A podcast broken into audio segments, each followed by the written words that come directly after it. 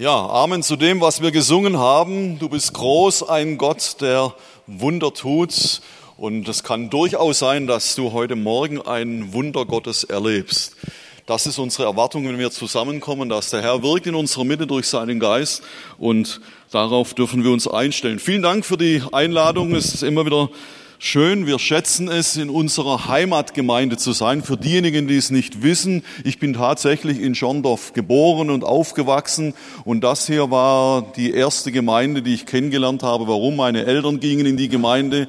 Ich durfte mein Leben Jesus anvertrauen und dann war ich hier auch äh, von schon ein paar Donnerstage her, aber auch mal aktiv und so weiter. Und von daher kenne ich auch noch so ein paar Leute hier. Ja, großartig heute Morgen hier zu sein. Wir in Hessen haben ja schon längst wieder Schule. Da ist schon eine Woche wieder äh, die Ferienzeit vorbei. Die Schüler sind alle schon wieder in der Schule, während ihr hier in Baden-Württemberg und ich weiß ja auch Bayern eben inmitten der Sommerferien seid. Und ich möchte heute über ein biblisches Ereignis sprechen, das sich wahrscheinlich aller Wahrscheinlichkeit nach auch in der Sommerzeit ereignet hat dort in Israel. Wir finden diese Begebenheit im Matthäusevangelium Kapitel 14 und ich habe diese Begebenheit, diese Geschichte mit der Überschrift versehen. Hier wird es jetzt gleich eingeblendet. Stürme bringen uns voran. Okay, ein Klick und dann haben wir's. Okay, wird wieder neu gestartet, kein Problem. Ich hoffe, der Bibeltext, den wir jetzt lesen, Matthäus 14 ab Vers 24 nach der neuen Genfer Übersetzung, jawohl, hier kann man sehen. Das Boot befand sich schon weit draußen auf dem See und hatte schwer mit den Wellen zu kämpfen, weil ein starker Gegenwind aufgekommen war. Gegen Ende der Nacht kam Jesus zu den Jüngern, er ging auf dem See. Als sie ihn auf dem Wasser gehen sahen, wurden sie von Furcht gepackt. Es ist ein Gespenst, riefen sie und schrien vor Angst. Aber Jesus sprach sie sofort an. Erschreckt nicht, rief er, ich bin's, ihr braucht euch nicht zu fürchten. Da sagte Petrus, Herr, wenn du es bist, dann befiehl mir auf dem Wasser zu dir zu kommen. Komm, sagte Petrus, sagte Jesus. Petrus stieg aus dem Boot und ging auf dem Wasser auf Jesus zu. Doch als er merkte, wie heftig der Sturm war, fürchtete er sich. Er begann zu sinken. Herr, schrie er, rette mich. Sofort streckte Jesus seine Hand aus und hielt ihn fest. Du Kleingläubiger, sagte er, warum hast du gezweifelt? Dann stiegen beide ins Boot und der Sturm legte sich. Und alle, die im Boot waren, warfen sich vor Jesus nieder und sagten, du bist wirklich der Sohn Gottes. Es ist Abend am See Genezareth im Norden Israels und ein ereignisreicher, aber auch anstrengender Tag liegt hinter Jesus und seinen Jüngern. Was war der Grund dafür? Es war die wundersame Versorgung von 5000 Männern, Klammer auf, mit Frauen, Kindern, vielleicht 20.000 Menschen mit nicht nur geistlichem Brot, sondern auch mit Speise. Und sie erlebten also tatsächlich, wie aus fünf Broten und zwei Fischen die vielen Menschen, die damals zusammen waren, alle satt geworden sind. Und sie selber, diese Jünger, wurden ja Teil dieses Wunders, denn während sie dieses Essen austeilte, vermehrte es sich förmlich in ihren Händen. Da wäre ich gern dabei gewesen wie das geschieht. Also die haben da irgendwie so einen Fisch oder einen halben Fisch gegeben und plötzlich ist er irgendwie nachgewachsen, keine Ahnung. Das war wirklich spektakulär. Und gleichzeitig blieb ja so viel übrig, dass sie auch selbst noch genug hatten, für jeder nämlich einen Korb. Also sie haben wirklich einen Korb bekommen, äh, im übertragenen Sinn in diesem Falle äh, einen Korb, die hatten genug zu essen. Kein Wunder also, müssen wir uns vorstellen, so viele Menschen, die müssen dann das austeilen, das ist richtig Arbeit. Das war also nicht nur so nebenher, so, so Abendmahl austeilen oder so, sondern das war richtig Knochenarbeit. Und Jesus hat ja schließlich noch gepredigt und so weiter, gedient den Menschen. Kein Wunder also, dass die Jünger nach diesem Tag so richtig geschafft sind, körperlich, aber wahrscheinlich auch mental erschöpft waren. Ja, und Jesus als weiser, guter Leiter hat es natürlich geblickt und hat gesagt, ja, die Jünger, die sind jetzt irgendwie erschöpft. Ich gönne ihnen eine Pause und hat ihnen jetzt eine willkommene Auszeit verordnet, indem er ihnen den Auftrag gibt, mit dem Schiff über diesen See Genezareth zu fahren. Und dann hat er noch Zeit gehabt, sich von den Menschen zu verabschieden und sich zum Gebet zurückzuziehen. Ja, und dann merken wir, dass bald schon diese beschauliche Feierabendidylle zu Ende ist. Im Hintergrund kann man sehen, da sind die Wellen, da ist der Sturm. Und ich habe hier ein Bild eingeblendet vom Bibelmuseum in Frankfurt. Da ist tatsächlich solch ein Schiff, mit dem die Jünger damals über den See Genezareth gefahren sind und das eben damals in Gebrauch war, nachkonstruiert, nachgebaut worden nach den Originalfunden und Beschreibungen. Und wir gehen da jedes Jahr, die letzten Jahre zumindest, waren wir dort, war ich dort mit einem Vikarskurs und da sind auch die Ehepartner eingeladen und dann sitzen wir da also in diesem Schiff im Bibelmuseum in Frankfurt und lassen das nochmal so Revue passieren. Man kann da den Ton einblenden und so weiter. Also richtig spannend. Die machen das natürlich in dem Bibelmuseum auch für zum Beispiel Konformanten und Gruppen, die da hinkommen können. Aber damit ihr einen Eindruck bekommt, ist es gar nicht so groß, dieses Schiff. Und ja, das war damals die Situation dann auf diesem See Genezareth. Als sie mitten auf dem See sind, zieht ein gewaltiger Sturm auf und diese ruhige See ist in einen brodelnden Kessel verwandelt worden. Die Wellen steigen, die Böen stürzen herab und das Boot läuft mit Wasser voll und droht zu kentern.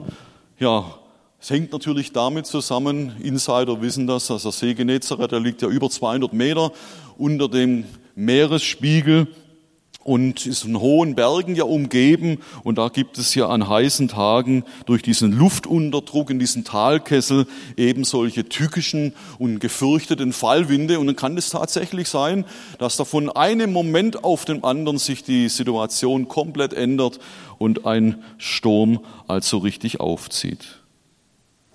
Ja, was hat es für unser Leben zu sagen? Wir leben nicht in Israel, Vielleicht waren wir schon mal dort, haben vielleicht sogar schon mal so einen Sturm dort erlebt, auch nicht in Amerika oder in der Karibik, in einer Gegend, wo es häufig solche gefährlichen Stürme gibt. In der Karibik ist ja vor allen Dingen im September und Oktober Höhepunkt dieser Hurricane-Saison. Offiziell reicht sie von Juli bis November. Allerdings merken wir ja auch, durch die Klimaveränderungen kommt es ja auch bei uns in unseren Breitengraden immer wieder zu gefährlichen Stürmen. Aber ich denke, mit Stürmen im übertragenen Sinn hat jeder von uns in seinem Leben zu tun. Stürme können uns überraschen von einem Augenblick auf den nächsten. Das heißt, du kannst am Montag zur Arbeit gehen in den Betrieb und plötzlich kann sich irgendein Sturm aufgebracht ja, haben dass dir Hören und Sehen vergeht. Es erwischt uns kalt wie aus heiterem Himmel oft. Tatsächlich manchmal auch nach einem sogenannten geistlichen Höheflug kann es uns kalt erwischen. Also es kann durchaus sein, du bist auf einer Konferenz, du bist in einem gesegneten Gottesdienst und sagst, oh, der Herr ist gut, ich bin ihm neu begegnet, ich habe ein Wunder Gottes erlebt. Und kurze Zeit drauf kommt solch ein Sturm und es ist förmlich, wird es wie weggeblasen und wir merken, oh, da ist gar nicht mehr so viel von dem Erlebten übrig. Übrigens, Stürme haben vielerlei Namen und Gesichter. Ja, zu den Namen, wir wissen, es muss nicht immer die Schwiegermutter sein, sondern seit 1999 haben Unwettertiefs eben auch männliche Namen. Das nur zur Beruhigung für die Damen. Vor waren es offensichtlich immer Frauen, die bei den Stürmen herhalten mussten. Also unabhängig davon, um welch einen Sturm es sich handelt, wie dieser Sturm auch in deinem Leben heißen mag, Stürme haben immer die Eigenschaft, dass es wirklich heftig zur Sache geht.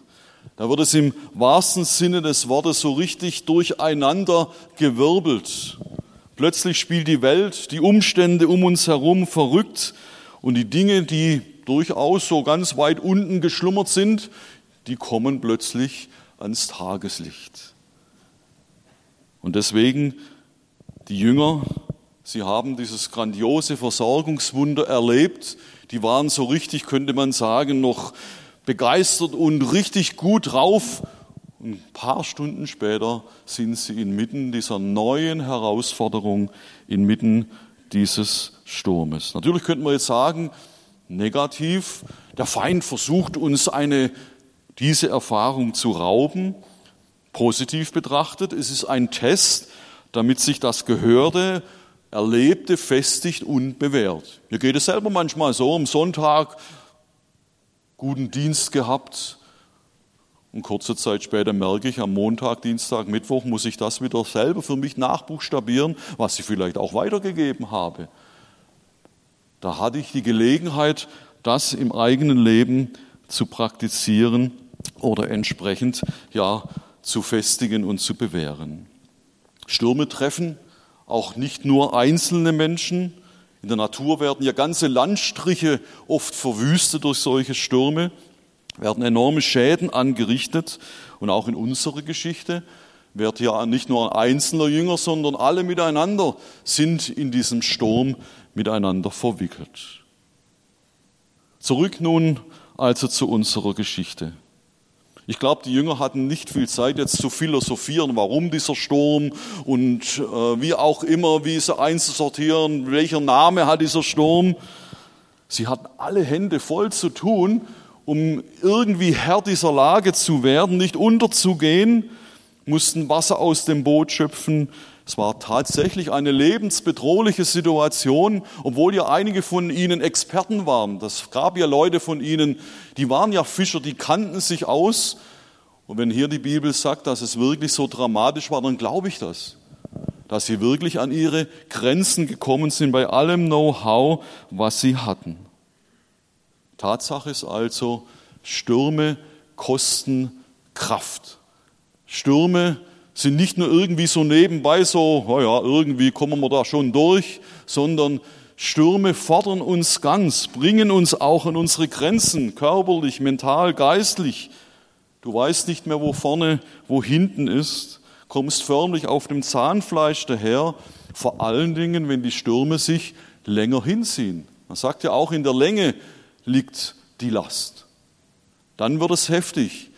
Dann weiß man nicht mehr, naja gut, wenn es morgen vorbei ist, okay, aber wenn es sich über einen längeren Zeitraum hinzieht, bei den Jüngern war es so, sie hatten bereits einige Stunden gekämpft. Hier heißt es in der vierten Nachtwache, das ist also die Zeit zwischen drei und sechs Uhr morgens.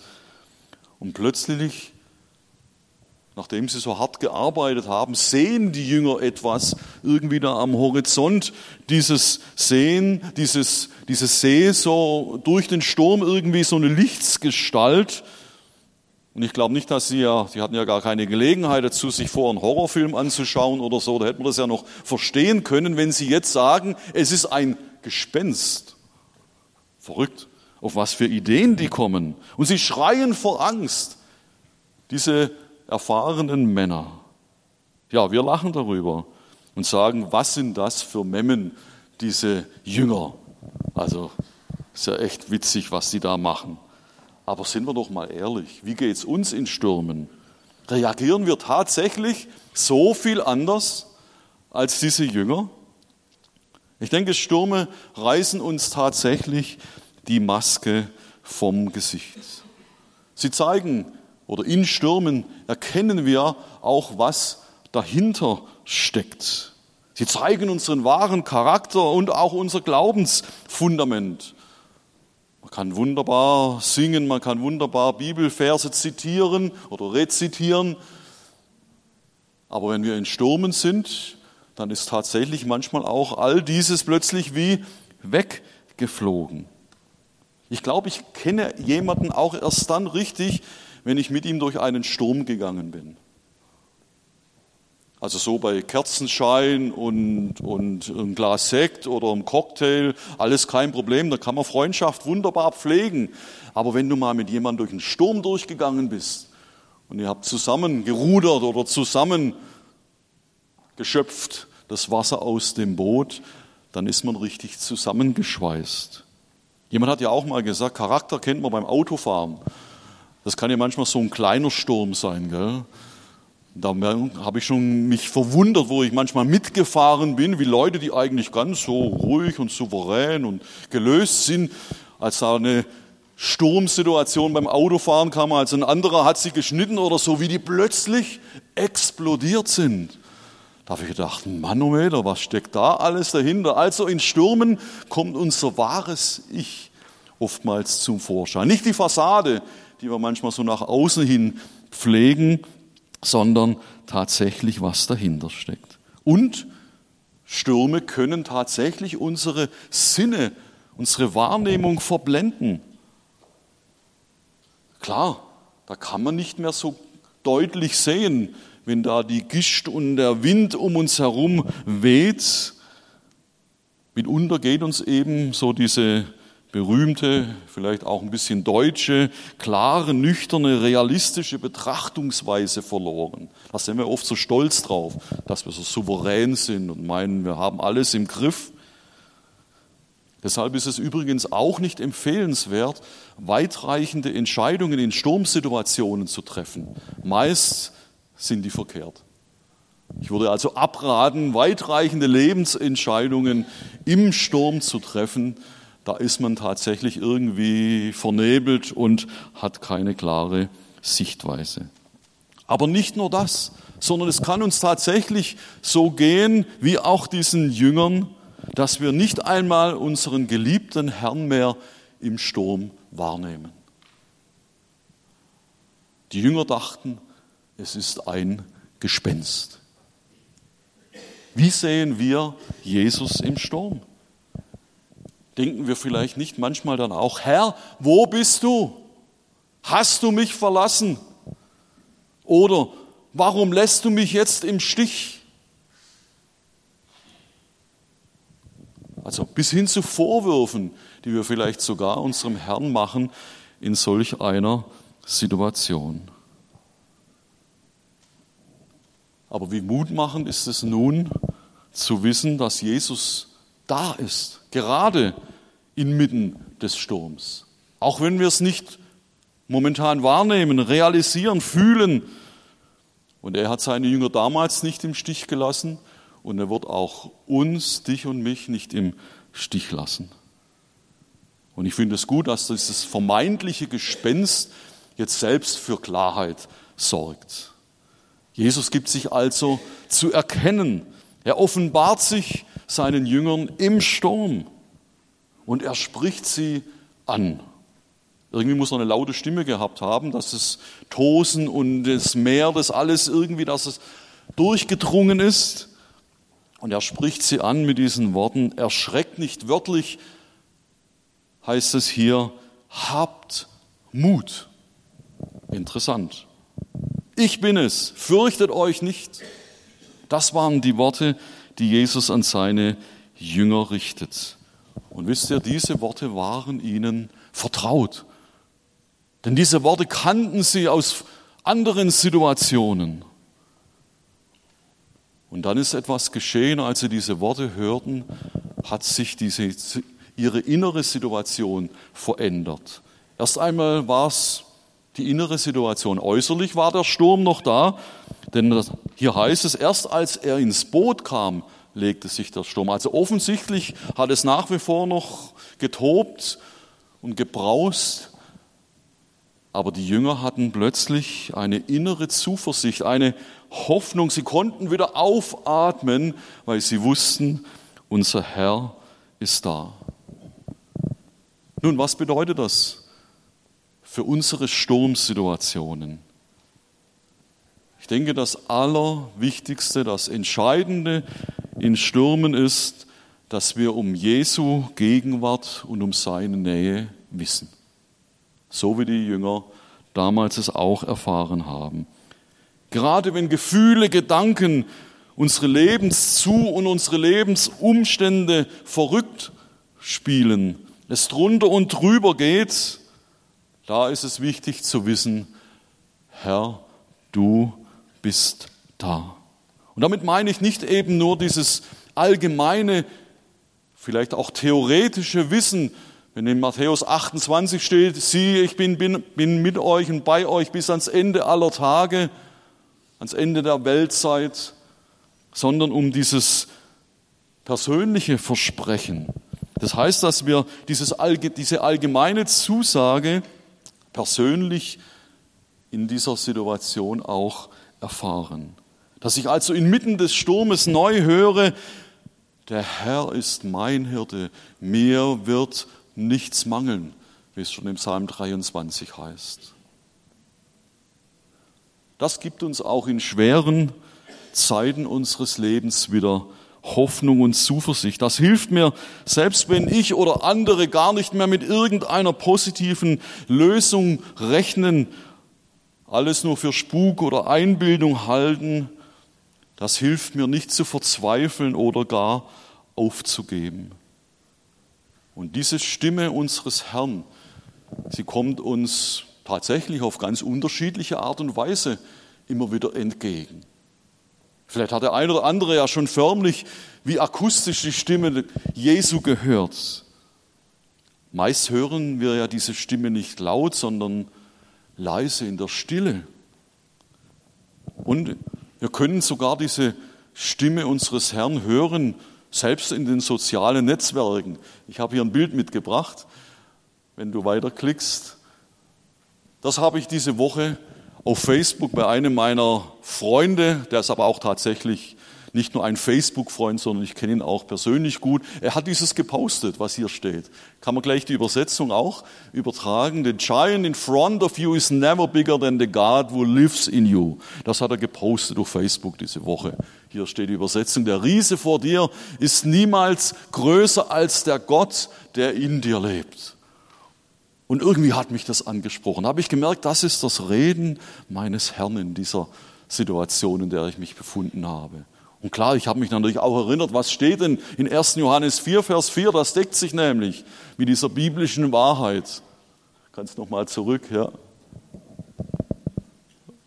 Okay.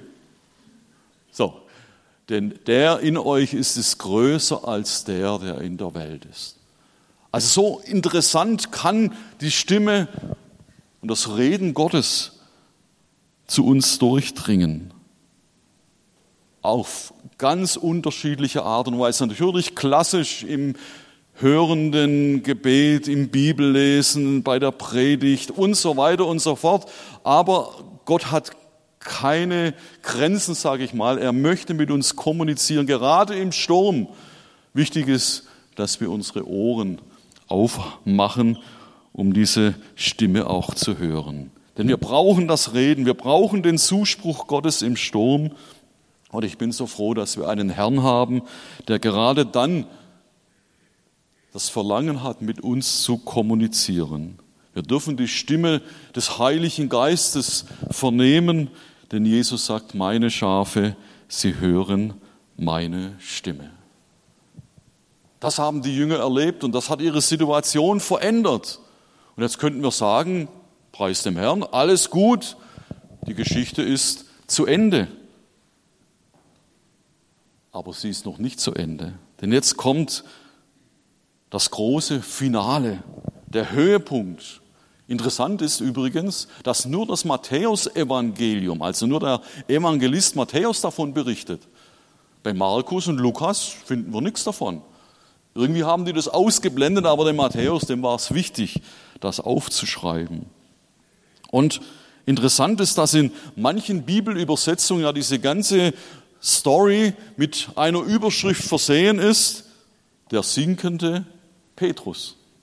Könnt ihr mal nachschauen bei euch in den Bibeln, wenn ihr gerade eine Lutherbibel habt zum Beispiel, da stand es zum Beispiel früher drin. Und selbst bei moderneren Übersetzungen, also auch hier die neue Genfer Übersetzung, steht lediglich, Jesus geht auf dem Wasser. Und ich sage, das ist falsch, denn Jesus ging auf dem Wasser, klar, aber da ging ja noch einer mit und das war der Petrus. Also eigentlich müsste es dann heißen, Petrus oder Jesus geht mit Petrus auf dem Wasser. Dann wäre es eine korrekte Überschrift. Denn was war mit diesem Petrus?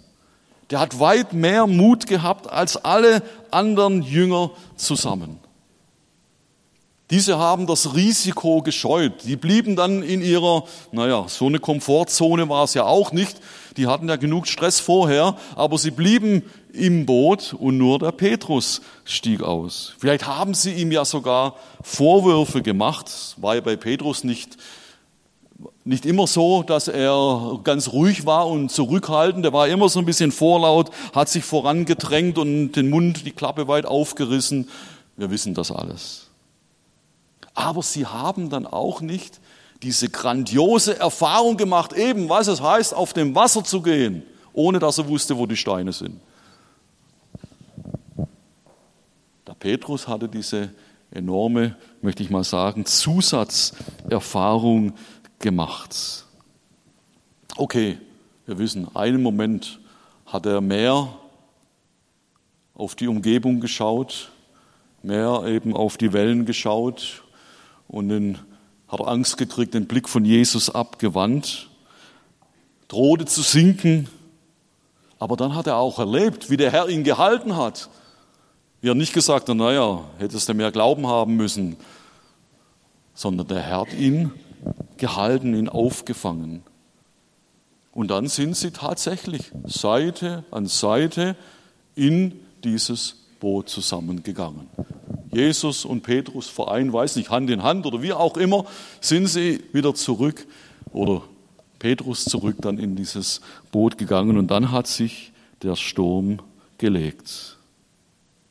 Wisst ihr, ich kann mich sehr gut, wenn ich so mein Leben Revue passiere, mit diesem Petrus identifizieren. Manchmal traue ich mir viel zu, zu viel zu, nehme mir Großes vor und dann sehe ich erst, wenn ich unterwegs bin, oh, das ist ja ein gewaltiger Berg, der da kommt. Oder das ist ja eine heftige Wegstrecke, die da vor mir liegt. Und dann erlebe ich auch immer wieder, wie mir der Wind kräftig ins Gesicht bläst. Manchmal werde ich auch unsicher, beginne zu zweifeln und kann dann oftmals auch nur wie Petrus rufen, Herr, hilf mir, rette mich. Ganz klar. Aber wie oft habe ich dann auch erlebt, dass der Herr mir seine Hand ausgestreckt hat, mich gehalten hat, mich festhielt, sodass ich nicht untergegangen bin, dass ich wieder festen Boden unter meinen Füßen bekam, der Sturm sich legte, das Leben weiterging.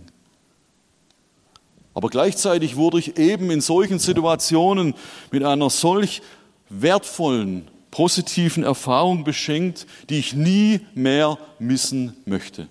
Ich glaube, der Petrus, der hat es nie vergessen, oder? Könnt ihr euch das vorstellen, dass er es je vergessen hat in seinem Leben, was damals ihm passiert ist? Nie. Nie und never. Der hat sich sein Leben lang dran erinnert, an diese wertvolle Erfahrung. Deswegen möchte ich heute Morgen ein leidenschaftliches Plädoyer dafür ablegen, dass wir von Stürmen profitieren können. So wie das Thema unserer Predigt ja auch heißt.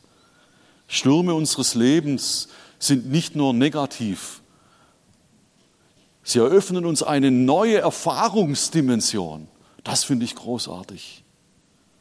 Und gerade für Sturmzeiten gilt dieses Pauluswort in Römer 8, 28. Wir wissen aber, dass denen, die Gott lieben, alle Dinge zum Besten dienen. Auch der Sturm.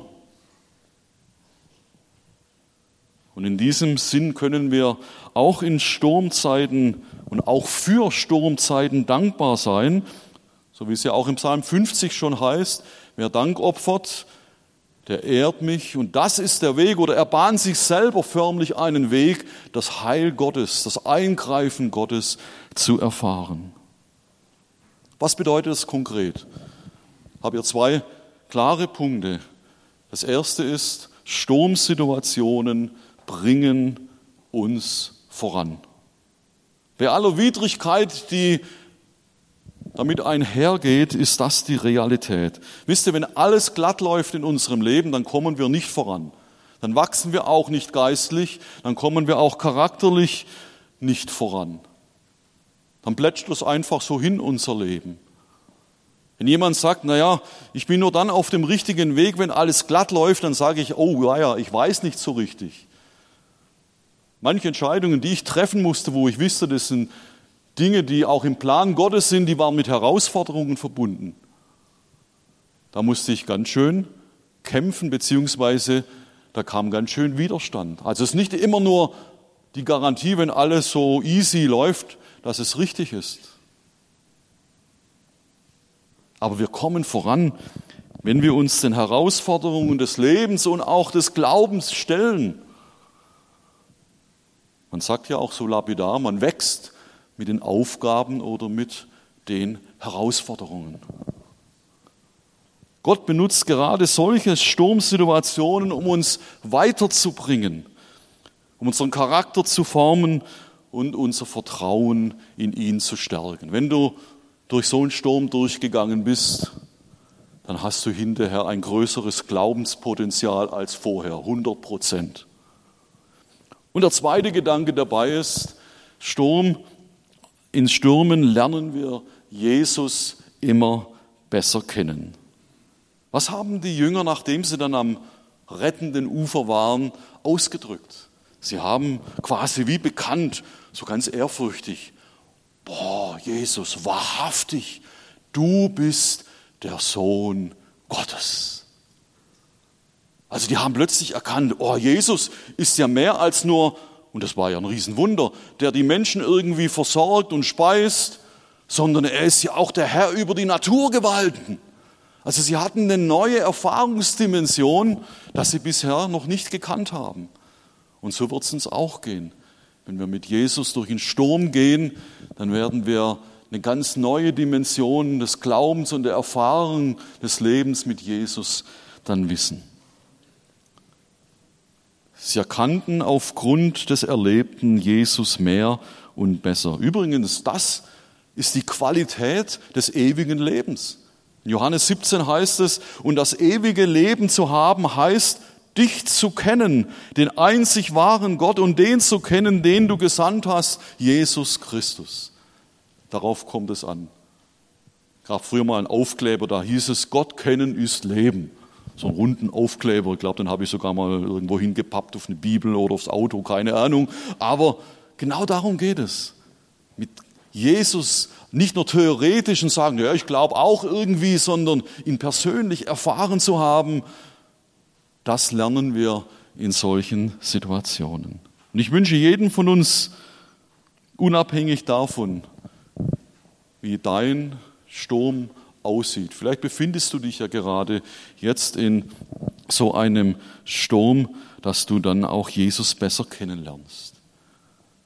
Deshalb heute Morgen ist die Gelegenheit, einen Perspektivwechsel zu vollziehen dass du sagen kannst, Stürme, Herausforderungen, Tiefs in meinem Leben, sie haben auch etwas Gutes. Genauso wie übrigens die Wüstenzeiten. Das wäre jetzt ein anderes Thema. Aber auch das hat letztlich was Gutes. Jesus kam aus der Wüste zurück in der Kraft Gottes. Sie lassen uns im Glauben vorankommen. Sie führen uns in eine tiefere Abhängigkeit zu Jesus. Und deshalb wünsche ich uns, wünsche ich dir, wünsche ich mir, dass wir darauf vertrauen, dass du stärker, reifer, kompetenter, motivierter aus deinem Sturm herauskommen wirst. Dazu segne dich unser Herr. Amen. Wir wollen einige Augenblicke über das Gehörte nachdenken, es noch einmal Revue passieren lassen auch ins Gespräch, das innere Gespräch jetzt gehen mit unserem Herrn. Vielleicht stehst du ja gerade jetzt in solch einem Sturm. Bis heute Morgen hier in diesen Gottesdienst gekommen, hast du vielleicht sogar überlegt, gehe ich überhaupt in den Gottesdienst? Mir geht es momentan gar nicht gut.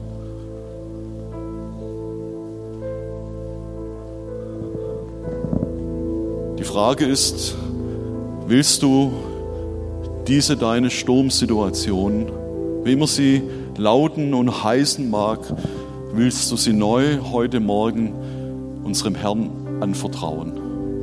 und sagen, ja Herr, du bist der Herr auch über diesem Sturm.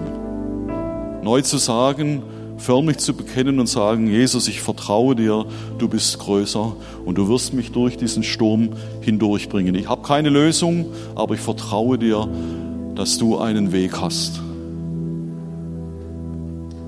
Und gleichzeitig darfst du das auch sagen, ja Herr, ich glaube auch, dass du nichts falsch machst. Du kennst mein Leben und du gibst mir auch deine Kraft, durch diesen Sturm durchzugehen. Und ich werde motivierter, ich werde stärker, ich werde kompetenter als vorher nach diesem Sturm sein.